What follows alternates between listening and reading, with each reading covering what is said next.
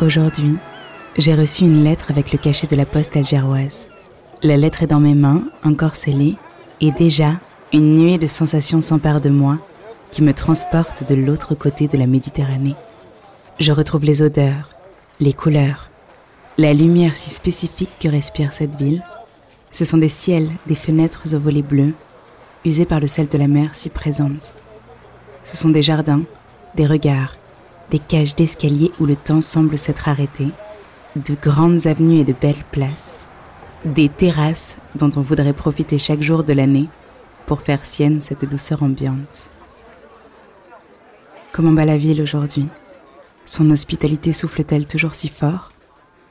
J'espère le savoir bientôt car elle m'écrit d'Alger.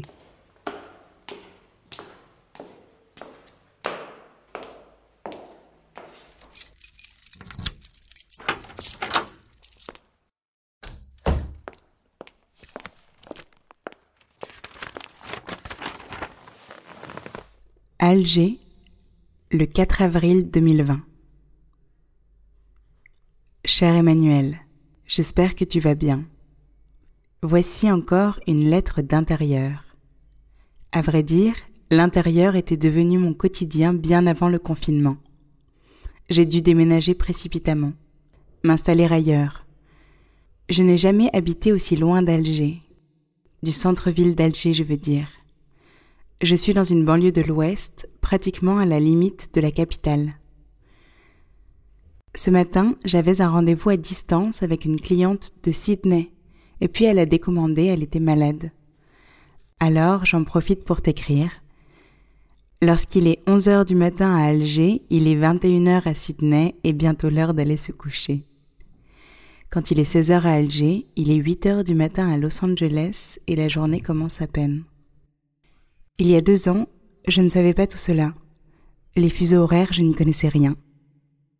Et puis, j'ai changé de vie. Mais ça, je t'en parlerai une autre fois. Dans le nouvel appartement, j'ai une grande fenêtre à ma droite et à gauche une plus petite. La rue est calme quand les enfants du quartier ne sortent pas jouer dehors. D'habitude, les jours de semaine, ma vie est rythmée par le bruit de la cloche de l'école primaire toute proche. D'abord, la sonnerie de 7h45, la toute première de la journée, puis celle de la sortie à la récréation à 9h30. De ma chambre, j'entends le chant des oiseaux. Je remarque même un papillon à ma fenêtre, un papillon au deuxième étage. Je trouve ça merveilleux. Je suis une fille de la ville. Je n'ai jamais habité aussi près de la nature. Maintenant, j'habite une maison à côté des champs. Hier, il pleuvait toute la journée. Aujourd'hui, le ciel est d'un bleu radieux. Le bleu du ciel d'Algérie est spécial, très intense, très lumineux. C'est presque un bleu fluorescent. J'imagine que tu t'en souviens. Pour moi, l'Algérie, c'est avant tout un territoire, un climat, des senteurs réjouissantes que je ne retrouve pas ailleurs, sauf peut-être à Tunis. C'est l'odeur du jasmin du jardin en journée, et des galants de nuit les soirs d'été dans la cour de la grande maison familiale. C'est l'odeur de la menthe fraîche et de la coriandre dans la cuisine. Des terres fertiles, un soleil brûlant et 1600 kilomètres de côte au nord. Je suis une fille du nord, une fille du littoral. Le ciel bleu d'Alger et le bleu de la mer Méditerranée, c'est mon quotidien depuis que je suis née. Dans l'appartement de mon enfance, depuis les balcons, ce sont les premières choses que je vois en me réveillant le matin. Le ciel, le soleil et la mer. Au Télémli, l'appartement où vivent mes grands-parents et où je passe beaucoup de temps, a une grande terrasse avec vue sur la baie d'Alger. Le Télémli surplombe le centre-ville. Je suis tout en haut du quartier, au sommet. Je vois la ville en plongée. Je suis comme dans un mirador, invisible, inatteignable. Je me tiens dans le hors-champ et je vis face à une carte postale ondoyante. Je suis trop jeune, je ne sais pas encore ce que signifie le mot poésie. Pourtant, la poésie est partout autour de moi. La poésie, c'est l'horizon au loin où se confondent le bleu des vagues et le bleu du ciel, cette frontière vaporeuse. La poésie, c'est la parade des mouettes au-dessus de mes yeux de bébé fasciné. La poésie, c'est, en fin de journée, la brise tiède et humide qui me chatouille dans le dos et fait volter mes cheveux bouclés. La poésie, c'est ce calme quasi monacal.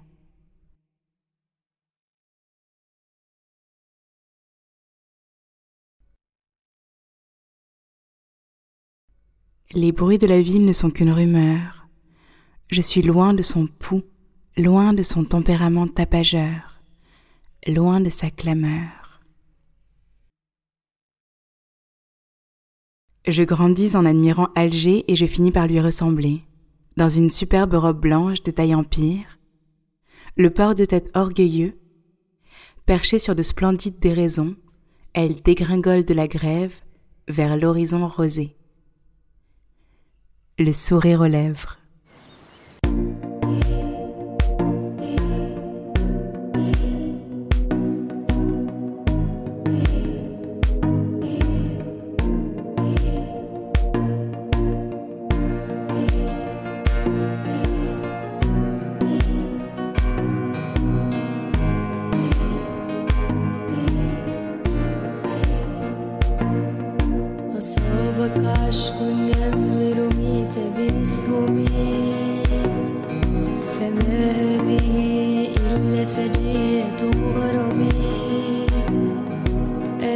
اصبني كساتر واغني ليك بذكر سليمة والكمال.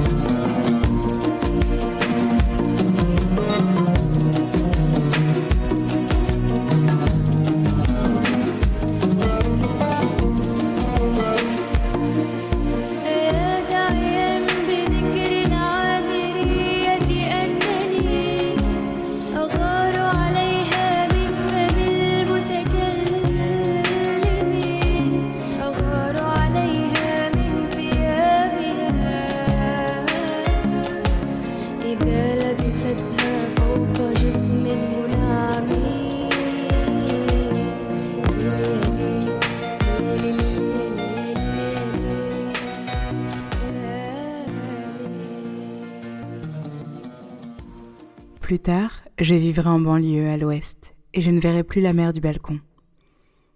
Mais je suis étudiante à la fac centrale et tous les matins nous prenons en voiture des raccourcis pour éviter les embouteillages, des routes en zigzag qui descendent vers le centre. Il y a la route de Frévalon qui donne le vertige et que nous parcourons à toute allure. Lorsque c'est mon frère qui conduit, nous écoutons Free de Stevie Wonder et cet instant est si parfait qu'il me semble irréel. Après les montagnes russes, une nouvelle descente, c'est la venue du docteur Franz Fanon. Nous passons devant l'hôtel Lauracie et le théâtre de verdure. Nous retrouvons enfin la mer. Je t'embrasse. À très bientôt. Leila.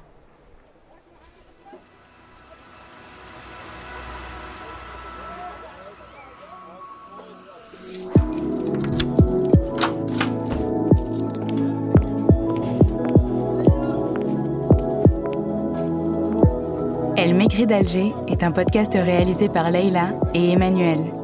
Vous pouvez nous écouter sur toutes les plateformes, vous abonner et nous laisser un avis, 5 étoiles de préférence si ça vous a plu. Cela nous permet d'être plus visibles et donc découverts par davantage d'auditeurs. Et restons en contact. Rejoignez-nous sur Facebook et Instagram, Elle m'écrit d'Alger Podcast. Merci d'avoir écouté Elle m'écrit d'Alger et à bientôt pour le prochain épisode.